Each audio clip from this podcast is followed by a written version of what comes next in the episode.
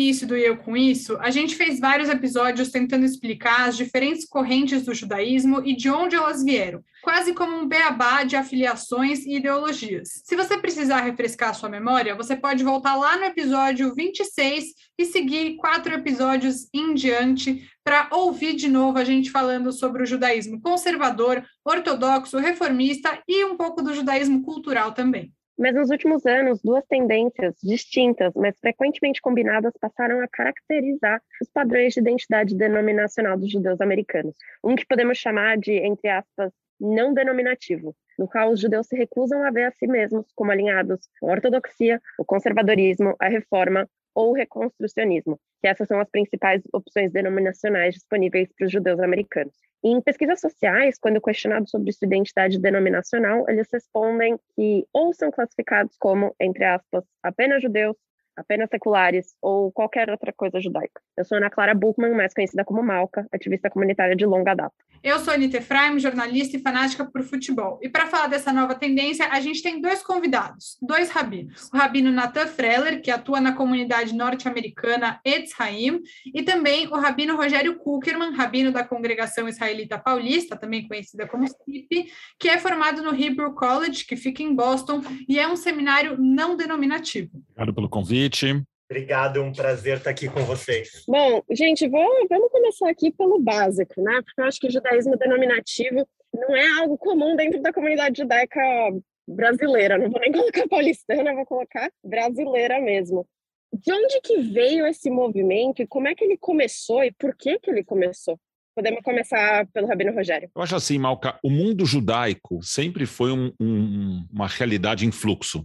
Se a gente olha para a história judaica, sempre existiram movimentos e às vezes, quando a gente retrata a nossa história, a gente não fala de toda essa diversidade judaica que existia, mas na época do Segundo Templo, você tinha um monte de correntes judaicas, os fariseus, os saduceus, os essênios, e um monte de outras correntes sobre as quais a gente não sabe nada ou sabe muito pouco. Aí depois, mais para frente, você tinha os caraítas, que era uma corrente que desafiaram o mundo rabínico de forma profunda, você tinha uma divergência profunda entre judeus místicos e judeus racionalistas, na época do racidismo, né, no mundo ashkenazita, é uma, um, uma, um racha entre judeus racídicos de um lado e mitnagdim, os opositores do racidismo de outro, e a partir do iluminismo judaico começam a aparecer os, os movimentos como a gente os conhece hoje, primeiro com o movimento reformista, aí a ortodoxia se cria originalmente como oposição ao movimento reformista, ao movimento conservador, como dissidência do movimento reformista, e aí vai se dando uma readequação dentro de cada uma dessas, dessas correntes, criando novas denominações. E, de alguma forma, todo esse fluxo judaico é para o judaísmo e para a comunidade judaica, para a ideologia judaica, dá espaço para a realidade em que os judeus viviam nas suas épocas. A realidade final do século XIX, começo do século XX, né, o, o final do século XIX, século XX, comecinho do século XX, 2021, a velocidade das transformações está aumentando de forma significativa.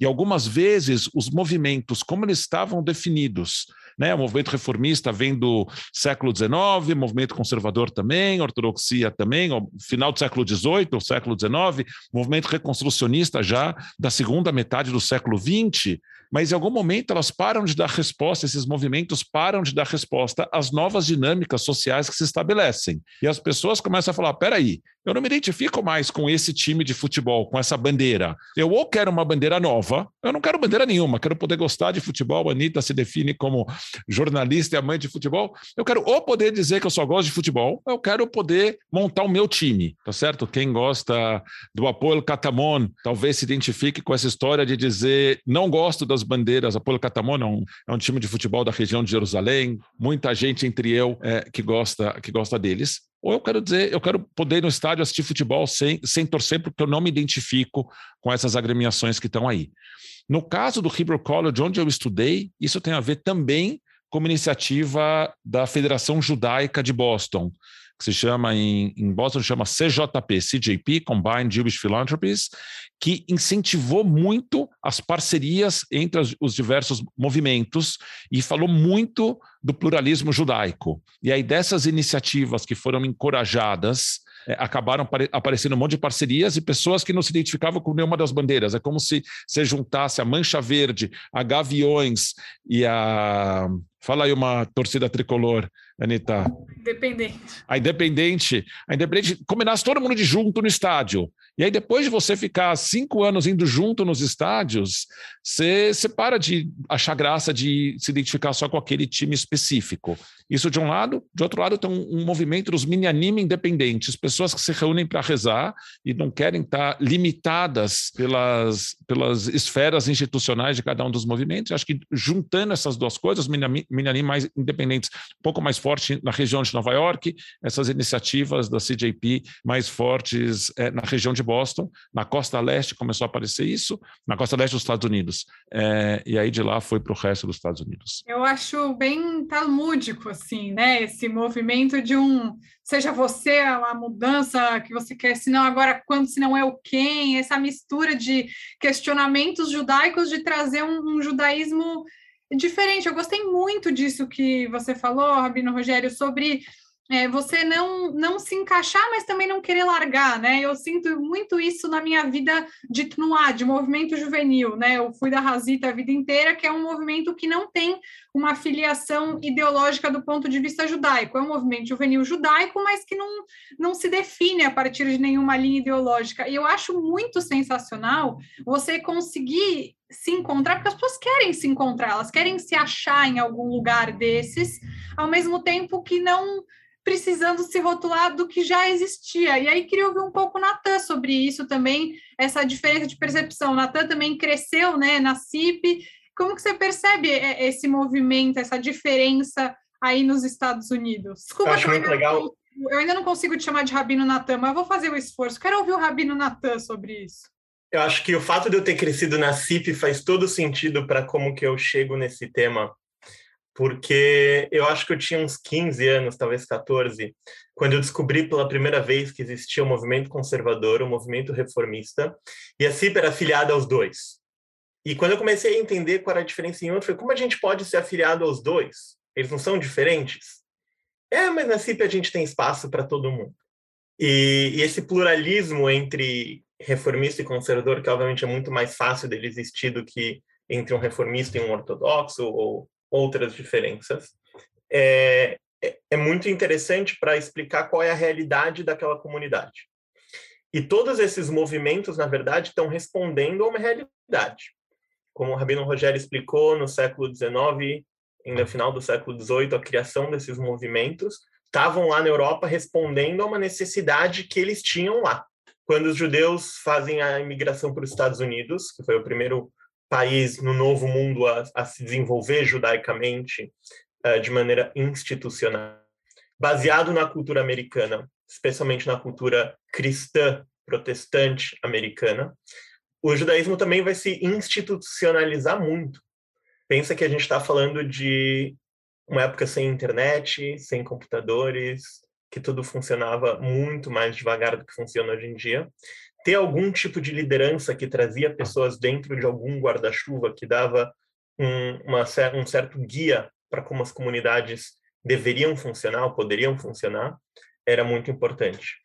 E acho que a, a questão que, que chega para a gente hoje é como que a gente está respondendo a isso no século XXI, quando a sociedade mudou, quando a institucionalização de muitas coisas está mudando ser membro de alguma coisa, gostei da metáfora do, do futebol que apareceu aí, é uma das coisas que ainda se mantém, que você escolhe um e normalmente fica com esse mesmo até o final da vida, né? E poucas coisas são assim na nossa vida hoje em dia. E então eu acho que a, a criação de algo que na verdade sempre existiu, que são os judeus não conectados com um grupo particular do judaísmo, está crescendo porque o que está crescendo é a não filiação a nada. O que a gente vê nos números que saíram no ano passado sobre as pesquisas aqui nos Estados Unidos é que os judeus não afiliados a nenhum movimento é muito maior entre os jovens do que entre os mais velhos. Ou seja, isso é uma tendência que, na verdade, está acompanhando uma tendência mundial. A gente não está fora do mundo, pelo contrário, a gente está super dentro do que está acontecendo fora do judaísmo. O judaísmo de certa maneira, a gente está bem assimilado à sociedade geral e buscando opções que fazem sentido para a gente naquele momento, naquele espaço, naquele contexto. Se eu tivesse morando em São Paulo, talvez eu teria uma filiação. E talvez morando hoje em dia nos Estados Unidos, o jeito que eu vou me relacionar com as instituições judaicas vai ser diferente pelo contexto no qual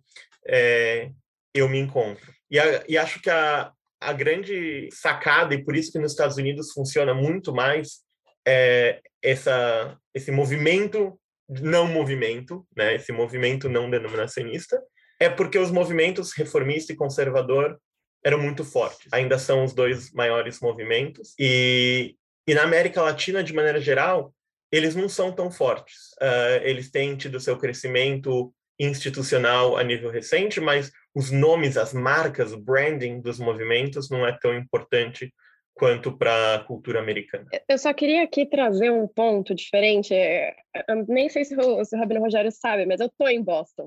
É, e acho que tem uma questão aqui muito interessante, que é a forma de se criar comunidade hoje em dia, né? Que eu acho que mudou um pouco, principalmente acho que aqui jovens adultos, é, assim, um dos meus um dos meus lugares favoritos de passar Shabbat, um grupo de pessoas de 20 a 30 anos, mais ou menos, é, e é um misto de judeus que são mais ortodoxos, judeus que são conservativos, é, é, é, um, é um misto e as pessoas se juntam e não tem uma denominação, é só aquela comunidade de judeus de 20, 30 anos. E isso acaba sendo muito mais simples do que criar toda uma estrutura sinagogal, né? Que eu acho que é o mais complexo de você fundar uma sinagoga, né? As pessoas se juntam qualquer canto elas vão fazer os serviços juntos e tá tudo bem. É, é uma maneira nova de fazer comunidade, não é? Não tenho certeza se é tão, se é tão nova, Malca. Eu acho que tem algumas coisas nos Estados Unidos, como disse o Natan, tem algumas coisas que, que facilitam, acho que tem algumas coisas que, que dificultam. É, nos Estados Unidos, os movimentos, é, movimento reformista, movimento conservador, de fato, eram muito fortes e, e, e sempre usaram essa força para facilitar a formação de comunidades. Então, se você tem um, um, um movimento tá certo? que tem um seminário rabínico, que tem alunos de rabinato, que podem, por exemplo, visitar uma comunidade em formação uma vez por mês e dar um apoio rabínico isso, no interior dos Estados Unidos, numa comunidade que não teria dinheiro para contratar um rabino full-time, isso facilita a formação de uma, de uma comunidade. Claro que facilita. Aqui na América Latina também tem acontecido nos últimos anos, como disse o, o, o Natan, com o fortalecimento institucional dos movimentos, que comunidades ainda muito pequenas tenham conseguido se formar com apoio das instituições né, maiores. De outro lado, essa história vira briga de torcida. Então você tem 30 judeus numa cidade, 10 se identificam mais como ortodoxos, 10 se identificam mais como,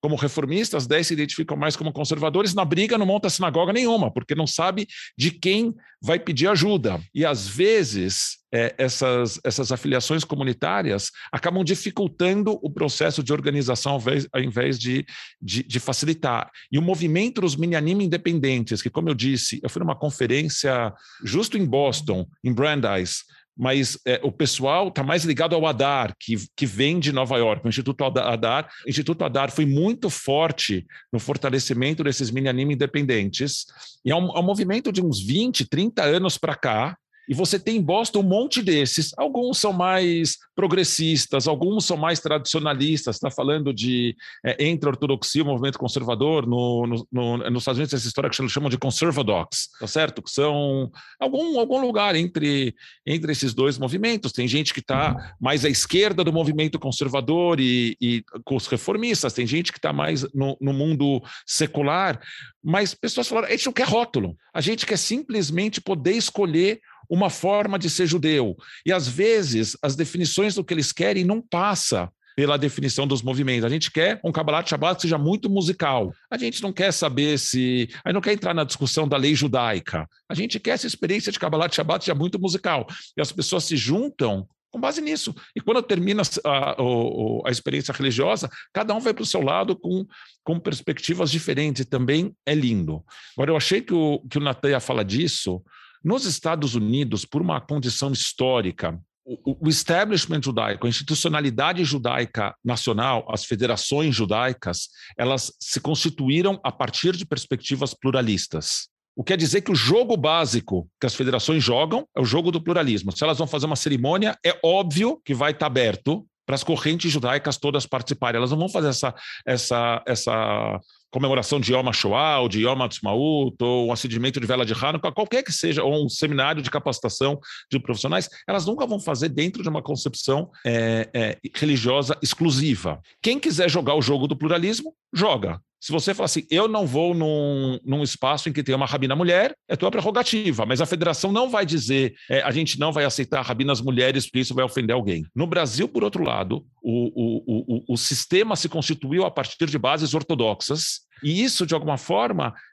dificulta esse, esse jogo plural. Então, a aqui, é, o jogo que a gente joga no Brasil, do ponto de vista institucional judaico, é muito diferente do jogo que é jogado nos Estados Unidos e o que dificulta, às vezes, as analogias que a gente faz entre as duas realidades. Eu queria é, pedir, talvez, para o Natan contar um pouco mais sobre a prática né, desse judaísmo não denominativo, até pelo viés da burocracia mesmo. Eu acho que quando a gente fala em Shabbatot, Minyanim, isso é um pouco fácil, simples, mas a gente tem uma uma outra burocracia dos marcos judaicos da vida das pessoas. Então, eu, legal, quero continuar seguindo o meu judaísmo que é não denominativo, eu não quero colocar ele em caixinhas, mas aí eu tenho um filho e ele vai fazer bar mitzvah. Onde vai entrar isso? Eu vou casar. É, por qual linha eu vou casar? Porque isso vai influenciar na minha vida em determinado momento, nem que seja para fazer aliar, me mudar para Israel. Como que é, tem como uma previsão de como resolver esse tipo de problema burocrático? Tem uma, uma parcela da população muito pequena, Anitta. Você é uma pessoa muito engajada com a comunidade. Olha as perguntas maravilhosas que você está trazendo. A grande maioria dos judeus está anos-luz de fazer essas perguntas, quanto mais conseguir respondê-las. O, o mundo não denominacional tem uma coisa em comum, que talvez eu diria que é a única coisa em comum que tem entre todas as comunidades não afiliadas. São judeus extremamente engajados. O judeu não engajado, ele não vai se dar o trabalho de contra a corrente criar um minyan próprio sem assistência de ninguém, que demanda um saber judaico que não é tão conhecido por aí. Ou seja, a gente está falando de um nicho que nem chama mais conservadox, como o Rogério falou, nova slang dos jovens é tread eagle, tradicional igualitário. Então, o pessoal você, ah, I'm tread eagle. Por quê? Eles acham que o movimento conservador ficou liberal demais. Eles querem uma coisa um pouquinho mais séria do que o movimento conservador é, é nos Estados Unidos, já explico por que, que o movimento conservador fica um pouco mais liberal, uh, mas os valores igualitários são primordiais e eles querem encontrar um pouco da seriedade que eles buscavam na ortodoxia, mas dentro de um ambiente igualitário. Esse é o nicho principal, muito, muito específico que a gente está falando da criação dessas comunidades. Eu queria fazer um gancho, já, desculpa te interromper, mas com o um episódio em que justo eu e a Malca também fizemos sobre o Rabado. Foram muitos momentos de ouvir coisas maravilhosas sobre o judaísmo e que empolgam, que você fala, nossa, que incrível que uma pessoa goste tanto do judaísmo. E quando você chega na parte do igualitário, aquilo vai contra a minha convicção pessoal. Respeito, respeito quem pense diferente, quem é, caiba na, nessa caixa do, do rabado, e tudo bem, mas eu não caibo, e a, e a Malca também não cabe. Então é muito engraçado, né? A gente, como a gente foi construindo essa narrativa também do que a gente foi construindo é, no podcast, nos nossos, é, do que a gente foi conhecendo e aprendendo com as nossas fontes, como vocês, né? As linhas tradicionais chega num rabado, muita coisa legal, mas bate com a nossa convicção. E hoje a gente chega nisso, desse, desse tradicionalista igualitário, porque é o que cabe, é importante isso. E é engraçado porque funciona, tá? Essa, essa mesma comunidade que eu tô, tô te contando, a gente se encontra sexta-noite, sábado de manhã, é, tem uma meritzá, é separado homem e mulher, mas a primeira parte do Kabbalah de Shabbat vai ser uma mulher que vai liderar, é, e vai ser um homem que vai liderar a segunda parte, e cada pessoa que está ali liderando, porque a gente troca a cada semana, é, vai liderar de um jeito, e a gente se adapta à pessoa que está liderando. É, então, eu acho isso tão, tão rico, porque a gente não está se questionando, né? A gente não está brigando um com o outro. Mas, tá, é uma coparticipação. E isso mostra que um modelo desse só funciona com pessoas de alto conhecimento e prática judaica, né? um nicho muito específico. E o que eu queria comentar sobre as linhas judaicas, o movimento judaico aqui nos Estados Unidos, que é diferente um pouco da realidade do Brasil, é que aqui existe ortodoxia moderna, que é um conceito que não existe no Brasil. Os, as pessoas que frequentariam uma sinagoga ortodoxa moderna no Brasil vão no Rabat. A maioria dos frequentadores do Rabat não são Rabat. Talvez se enquadrem numa ortodoxia moderna, muitos deles não são nem Shomer Shabbat, nem Shomer Kashrut. Muitos judeus de Genópolis gostam do Rabat da Vila Boim, da Morumbi, da Vila Olímpia, e vão lá por causa do Rabino. É, então, não, não existe esse espaço onde talvez uh, o mundo liberal e ortodoxo poderiam se encontrar um pouco, que nem existe aqui nos Estados Unidos. E acho que com os números que a gente vê uh, recentemente, o movimento conservador, especialmente, é o que tem mais caído uh, com a, a, nova geração, é, tem alguns fatores importantes. Um é que a geografia mudou. A maioria dos judeus jovens não conseguem se sustentar, não conseguem pagar um aluguel, não conseguem sobreviver na mesma região onde seus pais cresceram, ou seus pais criaram eles, onde eles cresceram. Então, existe um movimento, começando na década de 50, 60, intensificando 70, 80, de mudança para o subúrbio, onde os judeus saem de downtown, saem das grandes cidades e começam a se estabelecer nos subúrbios das cidades. E esses subúrbios hoje são muito caros para se morar. E muitas das grandes comunidades conservadoras estão nos subúrbios. Ou seja, é muito difícil hoje uma comunidade do movimento conservador é, conseguir atender uma, um, um, grupo jovem simplesmente uma questão geográfica. E a outra coisa que a gente brinca, eu falo isso de dentro do movimento conservador, eu me formei num seminário do movimento conservador, ou de trabalho numa sinagoga do movimento conservador, apesar de, a nível pessoal, adorar a, como jovem essa falta de, de nomenclaturas e, e tal, mas me encontro, me identifico bastante com o movimento. A gente brinca que existem uh, orto, judeus ortodoxos, judeus reformistas e rabinos conservadores. É, e a gente brinca disso porque realmente a grande maioria dos meus associados da minha sinagoga, eles não têm uma vida prática judaica muito alinhada com o movimento conservador. O que, que eu quero dizer com isso? Que pessoas que vão andar para a sinagoga não vão é, dirigir, ou não vão viajar em geral no Shabat, que vão ser kasher, que vão ter uma prática de reza constante, que essa parte ritual vai ser tão significativa quanto é para os rabinos do movimento. A grande maioria da comunidade, das comunidades conservadoras nos Estados Unidos não tem essa prática. No movimento conservador, o gap entre o rabino e ou a rabina e toda a comunidade abaixo é o maior que tem. No reformista, o rabino e a comunidade parecem mais entre si, assim como no ortodoxia, o rabino e a comunidade parecem mais entre si, e o conservador não. E acho que esse movimento não denominacional, ele aparece justamente nesse gap, nessa diferença que é criada, onde um grupo fala, os rabinos estão tendo que fazer serviços cada vez mais flexíveis, quero dizer, mais curtos, com mais inglês, explicando mais, uh, e que mais performativo e a gente quer simplesmente chegar na sinagoga e rezar porque isso é importante para a gente. E não conseguiu encontrar esse espaço dentro das sinagogas conservadoras. E aí que esses mini-anime independentes que o Rogério uh, nos contou começa a, a aparecer. Mas eu queria saber o pirão de todo mundo a futuro. Vocês acham que para o lado menos engajado com a comunidade, vocês acham que, sabendo que talvez a, o elemento chave para funcionar um judaísmo não, não denominacional é ter um engajamento prévio, é ter um conhecimento prévio. Né? No movimento conservador, a gente fala muito que a gente perdeu muita gente para esse movimento, porque a gente criou, a gente educou, e quando eles iam lá se tornar liderança no nosso movimento, eles vão lá e criam o seu próprio minyan independente do outro lado da rua. Né? Como que vocês veem isso para o judeu que não está tão engajado, como que eles podem participar uh, dessa nova corrente surgindo por aí? Olha, vou, vou, dar minha opinião assim. Acho que entre nós quatro eu sou a pessoa menos é, envolvida com a questão religiosa, mas eu acho que aí vai muito também do papel que um rabino consegue ocupar na vida de uma pessoa. É, eu acho que quando a gente fala de ortodoxia, e não estou falando isso de forma nenhuma de uma forma pejorativa, um rabino tem uma função muito mais parecida com um padre tem para o cristianismo do que, do que um judeu que está dentro ali do mundo liberal tem, e eu acho, assim, na, na minha opinião, muito pouco religiosa, o rabino é uma pessoa que, beleza, ele lidera o serviço, mas ele, ele precisa cumprir a função de diálogo, de é, ajudar a buscar o conhecimento. Eu acho que essa é a maneira de você não se afastar.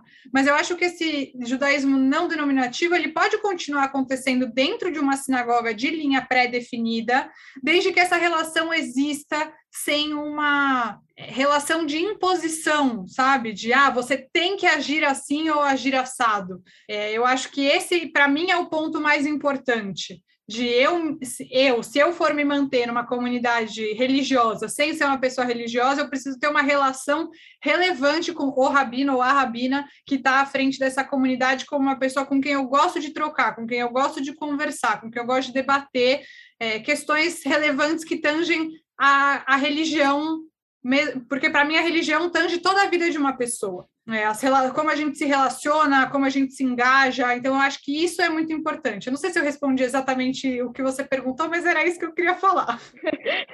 Eu, eu, só, só para responder um pouquinho a isso, Anitta, eu acho que você respondeu perfeitamente. Você se sentiria confortável numa sinagoga reformista ou conservadora desde que o cabino seja legal. Isso não tem nada a ver com pós-denominacionismo, na minha opinião. Eu acho que o que você está trazendo aqui importa vejo... muito mais mas eu me vejo Mas isso pode... nesse, nesse mundo sem rótulos. Eu não sou uma judia conservadora, eu não sou uma judia reformista, porque eu não me baseio nisso, mas eu não é, não sentiria necessidade de estar num outro lugar. Eu, eu me encaixo em não me encaixar, mas não precisaria estar num lugar que não se encaixa. Mas você falou que você sentiria vontade dentro de uma comunidade ligada a algum desses Sim. movimentos, desde que o rabino não fosse impositivo. Ou seja, se você tem um rabino não impositivo, seja ele conservador, seja ele reformista, seja ele não denominacional, o que é importante para você é o relacionamento com a figura da liderança religiosa, o que ainda é principalmente encontrado nos movimentos denominacionais. Parte do movimento não denominacional é também essa a falta dessa figura de liderança. É um grupo que emerge como grupo, muito mais horizontalizado, que se estabelece como uma comunidade pelos relacionamentos que existem as, entre as pessoas e que muitas vezes não vai ter um rabino nessa comunidade. O Rogério talvez pode falar mais sobre os desafios das pessoas do Hebrew College se formando. Quantos deles conseguiram achar uma sinagoga não afiliada a nada para se tornar rabino? Uh, qual, qual, o papel rabínico nesse mundo? Eu acho que ele ainda é um pouco discreto, talvez tenha aí espaço. Discreto. E aí eu até queria perguntar, vou, vou pedir para o Rabino Rogério entrar aqui, é, em quais são as perdas e ganhos de ter a denominação do teu lado, né, e a filiação da sinagoga, da comunidade. É, se ainda é uma pergunta de, se ainda é uma pergunta complexa de, de se responder. É, começar só com, eu, eu, sou famoso pela por ser o cara do contra, só é, questionar que o uso de uma palavra que o Natan usou, que é, é, que as pessoas vão buscar seriedade da ortodoxia. Eu acho que seriedade estão em todos os movimentos. Acho que as palavras contam. É, eu tenho um colega rabino, que não vou dar o nome, mas bem amigo meu e do Natan, cujas práticas são muito mais tradicionais que a minha e quando eu morava no Rio, veio me visitar, passar um Shabbat na minha casa e voltou dizendo que deu um nó na minha cabeça, porque eu achava que ter uma prática de Shabbat séria era fazer exatamente como eu fazia, que é super tradicionalista. E eu vim na tua casa e vi que é totalmente não tradicional e igualmente séria e comprometida. Então, é, seriedade e comprometimento não é exclusividade de nenhum dos, dos, movimentos, assim como uma atitude crítica e questionadora também não é, e, engajada com o mundo não é exclusividade de nenhum movimento. É, o Natan tem razão quando ele fala que os, os, o, o, o, não movimento nos Estados Unidos é fortemente ideologizado. De alguma forma, o movimento reconstrucionista nos Estados Unidos também tem um pouco disso, porque o movimento conservador, você tem uma sinagoga a cada esquina, o movimento reformista, você tem uma sinagoga a cada esquina, o movimento reconstrucionista, você tem que viajar 15 milhas para chegar numa sinagoga. E para você tá disposto, quando você tinha uma sinagoga conservadora ou reformista ortodoxa pertinho da tua casa, você está disposto a viajar tudo isso, é, demanda um grau maior de comprometimento ideológico. Do mesmo jeito, não é pela distância, mas participar de um grupo não afiliado dá trabalho. Você tem que aprender a conduzir o serviço, ou, ou as pessoas, né, em muitos dos grupos que eu vejo, todo mundo tem que fazer alguma coisa. Você não sabe conduzir o serviço, então você vai ter que chegar mais cedo e arrumar o kiddush. Você não quer chegar mais cedo e arrumar o kiddush, vai ficar, ter, ter que ficar depois e arrumar as cadeiras. Todo mundo tem que fazer uma parte dessa história e dá trabalho. Se você não está disposto a pagar esse preço, entre aspas, desse trabalho adicional, você vai para a tua sinagoga e vai, todo mundo vai fazer é, por você. Agora, eu acho que a questão que o Natan traz de como a gente vê isso no Brasil é super interessante, porque no Brasil, esse papel de ter esse grupo super é, educado judaicamente nos Estados Unidos é função de alguns grupos. Um dos, dos acampamentos, os summer camps americanos, tanto do Ramá quanto do NIFT, que tem uma componente de educação judaica muito forte, e das escolas judaicas, do que nos Estados Unidos se chamam community day schools, que aqui no Brasil a gente chamaria de, de é, escolas é, pluralistas, que também tem uma componente de uma educação judaica muito intensa.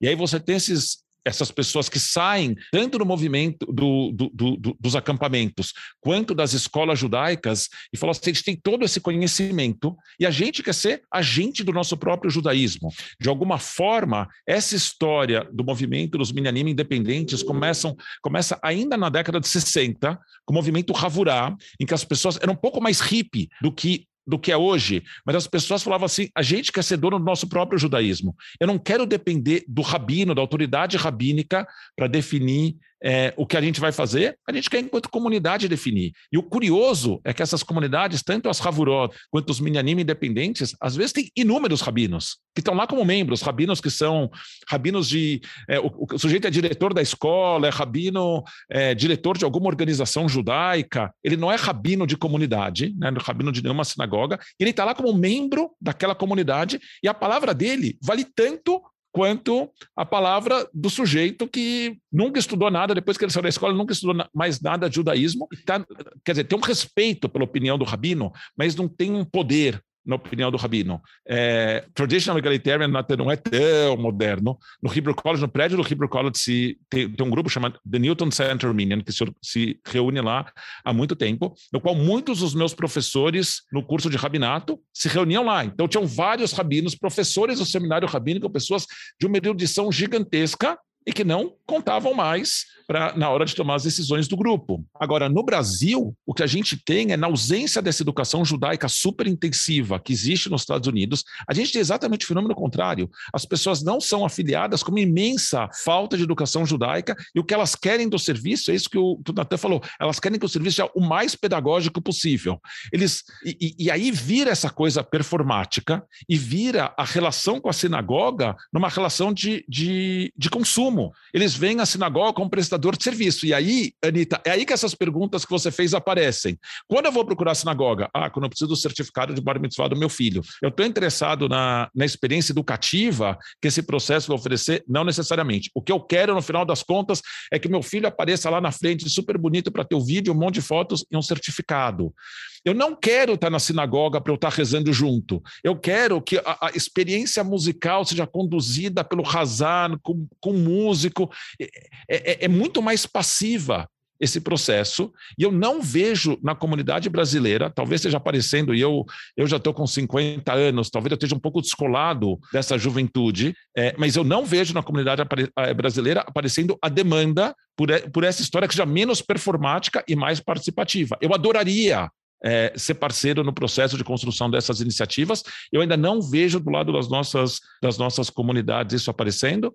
E só para colocar um último ponto, fundamental nesse processo todo, além das escolas judaicas, movimentos juvenis, eu falei das escolas pluralistas, as escolas do movimento conservador, principalmente, porque tem muito mais do que o movimento reformista, mas tanto no movimento conservador quanto no movimento reformista, também tem muito disso, e de alguma forma também as escolas ortodoxas, porque as escolas ortodoxas, da ortodoxia moderna, como diz o o, Natan, as pessoas que estão à esquerda, que são os alunos progressistas dessas escolas, falam: adoro o conhecimento que eu adquiri, mas ideologicamente eu não me vejo aqui. E aí vão procurar seus aliados em pessoas dos outros movimentos e vão construir alguma coisa que não é necessariamente filiada a nenhum deles, mas também importante nessa história é o Hillel, que é o marco central da, da institucionalidade pluralista norte-americana, onde pessoas dos mais diversos movimentos se encontram, perdem os seus, os seus estigmas, né, os, os, os prejuízos que tinham com relação às pessoas dos outros movimentos, e são capazes de, a partir daí, formarem coalizões que levam eles a, a, a, construir essas, nossas, essas novas iniciativas. Onde acontece isso no Brasil? Onde as pessoas mais... É, é. Talvez, talvez a precisa de hebraica. Talvez o nosso relento seja precisa de hebraica. A minha experiência aqui, gente, dentro, dentro da Boston University, que tem um Hillel enorme, o prédio é enorme, tem três sinagogas, tem uma sinagoga reformista, uma sinagoga conservadora e tem uma sinagoga ortodoxa e você pode trocar quantas vezes você quiser, onde você quiser ir para o seu serviço.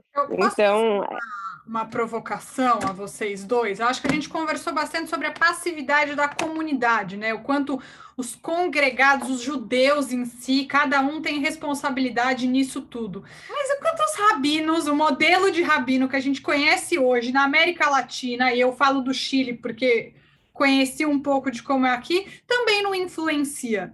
Porque eu, eu acredito que o, da minha experiência e inúmeros rabinos que eu adoro, que eu respeito, que eu tenho como pessoas com, com quem eu gosto de conversar, mas eu acho que a maioria se coloca nesse lugar de o judaísmo está aqui, o judaísmo está onde eu, enquanto rabino, crio o judaísmo, em vez de ter essa visão de educar a comunidade de uma outra forma. Vocês não acham que isso também faz parte desse sistema que a gente vive de um judaísmo como é, produto? Natan, se quiser começar. Com certeza. É, vou responder primeiro da Anitta e quero falar sobre uma coisa que o Rogério levantou também. É, um dos maiores desafios das comunidades não denominacionais que a gente falou que surgem, pessoas engajadas, criando, e o Rogério falou sobre o que significa ser voluntariado, é colocar as cadeiras no lugar, é preparar o kiddush, etc. Tem um elemento aí que talvez vocês conseguiram já ver que, que é o que causa tudo isso, que chama falta de dinheiro. Você pode ter todos esses serviços prestados a você se você paga. Todas as comunidades denominacionais têm de algum modelo de fundraising, seja ele uh, mensalidade, se tornar membro, doações e tudo mais. Uh, essas comunidades pequenas não têm prédio próprio, elas estão alugando espaços ou usando espaços de favor de escolas, de JCC, e, que é tipo um hebraico, um centro comunitário e tudo mais. E tem que fazer tudo, desde arrumar tudo até deixar um brinco. Talvez eles vão fazer uma vaquinha lá para pagar alguém para dar uma limpeza no final, uh, para devolver do jeito que estava. Se a gente está falando que esses já são os limites financeiros, um dos maiores desafios para uma comunidade dessa ter um rabino daquela comunidade de maneira oficial é pagar um rabino. O rabino Rogério explicou como o movimento reformista principalmente funciona nos Estados Unidos, onde se manda estudantes dos uh, seminários rabínicos para ajudar em comunidades pequenas que não têm dinheiro para pagar por esse rabino. E a América Latina começa a fazer coisas parecidas também em, em modelos que têm mais a ver com a, com a realidade local. É, mas eu diria que hoje em dia a grande maioria dos rabinos está nas sinagogas denominacionais, porque são as que têm job available, né? Tem lá, estou procurando um rabino. Nenhuma comunidade não denominacional um, tem isso. A única elemento que, é, é, que poderia fazer um rabino, na minha visão, participar de uma comunidade dessas, é um rabino empreendedor, que vai falar, olha, eu como pessoa, e eu como líder, e eu como rabino ou rabina, não me identifico com nada que está aí, vou criar minha própria sinagoga sem nenhuma denominação. O Rogério fez parte de alguns projetos desse em São Paulo em, em pequenos momentos, pode contar um pouco da experiência dele também. É, eu e o Rogério, a gente frequentava uma sinagoga em Los Angeles quando a gente morou lá, cada um num tempo diferente. E a gente frequentava a ICAR, que é justamente isso. Teve uma rabina que, junto com uma amiga dela, que depois se tornou a diretora executiva da sinagoga, falaram: vamos chamar uma galera para sexta-feira à noite, porque nada do que está aí representa a gente. E hoje eles têm quatro rabinos no staff. É, é uma sala que está aí há 15 anos e foi realmente um projeto, um case de sucesso e que dez outros falharam tentando fazer isso uh, ah, para um dar certo.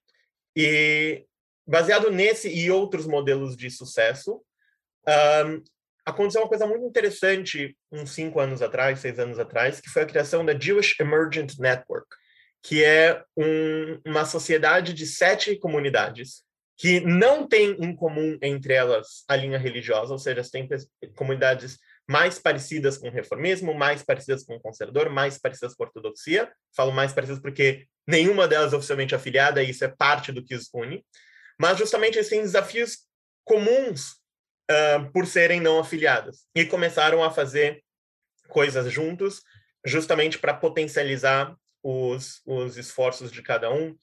Durante a pandemia, em especial, uh, presente no começo, temos que recriar tudo online, como que você está fazendo, como que eu estou fazendo, né? É, ter alguém, uma comunidade irmã, de alguma maneira, para trocar figurinhas nesse sentido, é, também é muito importante e interessante. Então, eu vejo isso no Brasil como a possibilidade de ter um rabino, uma comunidade vai ser um rabino empreendedor que vai conseguir, por exemplo, fazer o fundraising para pagar o seu próprio salário e manter uma, uma comunidade. Se, se essa figura, essa liderança não tiver essa capacidade, por questões técnicas, a, a, o grupo não vai, não vai vingar. Uh, e eu queria só levantar mais dois questionamentos que eu acho que são, são interessantes. É falar que, um pouco na ideia da Anitta de ter um espaço não denominacional, mas dentro de uma comunidade. Esse espaço já foi criado e recriado muitas vezes dentro da própria CIP. O Minyan Neshama, que existe até hoje na sua configuração, eu fiz parte da criação dele há décadas atrás.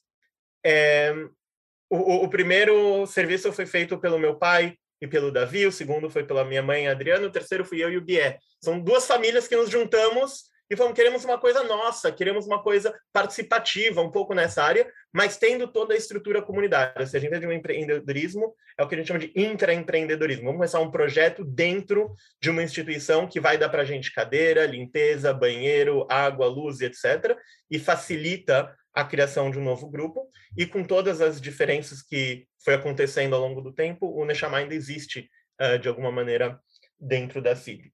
E o outro elemento muito importante na América Latina, em especial, porque é tão importante as denominações, é aliar. Existem comunidades emergentes espalhadas pela, pela América Latina. O que são comunidades emergentes? São comunidades que se criam por si só, não necessariamente vinculadas a nenhum movimento, e em lugares onde não havia sinagoga anteriormente, e muitas vezes, na sua maioria, são pessoas que estão se convertendo ao judaísmo através daquela própria comunidade. Se alguém dessas comunidades quer fazer aliar, a primeira coisa que Israel vai te pedir é me mostra que você é uma comunidade legítima aonde você está. E ser parte de um movimento dá essa legitimidade. A CIP não tem questionamentos sobre aliar os seus membros. Quem for com uma carta assinada pelo Rabino Rogério, com o papel da CIP, em dois dias está lá. É, e quem quiser uma carta de um rabino não associado a nada, ou do líder comunitário da sua cidade no meio do Brasil, ou qualquer coisa, bem provavelmente não vai fazer aliar, vai ter que mudar para São Paulo, frequentar a CIP por um ano, desenvolver relações com os rabinos, para conseguir uma carta que te permita fazer aliar. E isso tem a ver com muita influência ortodoxa ainda dentro do Ministério do Interior em Israel, que está diminuindo, mas ainda existe. A agência judaica, que mesmo que na América Latina entende e tenta ajudar, ah, a parte que vem de Israel é, é muito difícil. Então, existem desafios por aí de criar uma comunidade completa não denominacionista, existem ainda certas vantagens em ser parte de uma rede que tenha algo em comum, mas talvez igual a Jewish Emergent Network, talvez as próximas redes que vão ser criadas não vão ser baseadas na linha judaica específica, mas talvez vão ter outros elementos que vão criar parcerias entre comunidades e criar novos tipos de uniões ou movimentos que também podem ajudar nessa comunidade de comunidades é, que é tão importante para a, a, nível internacional. Bom, eu queria seguir agora para o final assim do nosso podcast. A gente já falou tanta coisa hoje, eu tô, tô tão feliz com esse episódio, eu tô aqui na paralela falando com a Anitta sobre o quanto que a gente vai trazendo reflexões que são super importantes para a comunidade, tanto paulistana quanto a comunidade brasileira como um todo, e o quanto a gente tem trabalho para fazer. É, acho que a gente também está discutindo aqui a pós-denominação, mas a gente também está discutindo o engajamento das pessoas hoje em construírem a, a, ao construírem uma comunidade, né, ao construírem uma sinagoga. É, e aí, assim, queria perguntar para vocês qual vocês acham que é, é esse futuro da comunidade judaica no Brasil e para onde vocês sentem que está indo nesse momento. É, vou pedir assim para cada um fechar isso em dois minutos é, para a gente se despedir. Sei que a pergunta é difícil, mas alguém tem que começar, né? Rabino Rogério, por favor. eu eu, eu, eu fiquei pensando muito na, na pergunta da Anitta sobre a história da se, se o, o, rabinato não tem parte de responsabilidade, e eu acho que é um pouco pergunta de ovo e galinha. Eu acho que as comunidades buscam rabinos com determinado carisma, que assumem esse papel do palco, ao invés de ser um, um papel de, de encorajador comunitário. Né? O, nos Estados Unidos tem essa, essa expressão que fala a diferença entre being a sage on the stage né, um sábio no palco, or a guide on the side, sendo um guia do lado.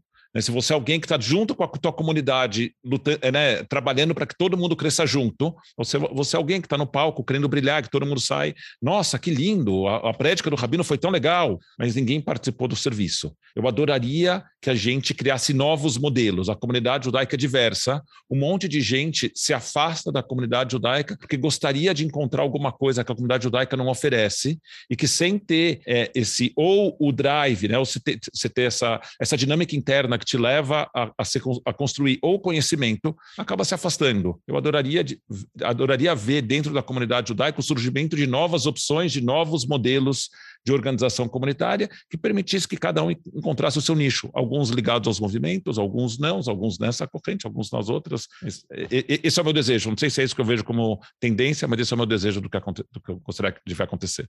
É, eu tenho acompanhado a distância o que está rolando no Brasil, mas talvez uma distância mais curta nesse momento com o Brasil, porque a pandemia permitiu que eu veja serviços que estão rolando no Brasil e saber o que está rolando, o que, que o Rogério falou na semana passada e tudo mais. E eu acho que a pandemia traz ao mesmo tempo oportunidades e, e desafios.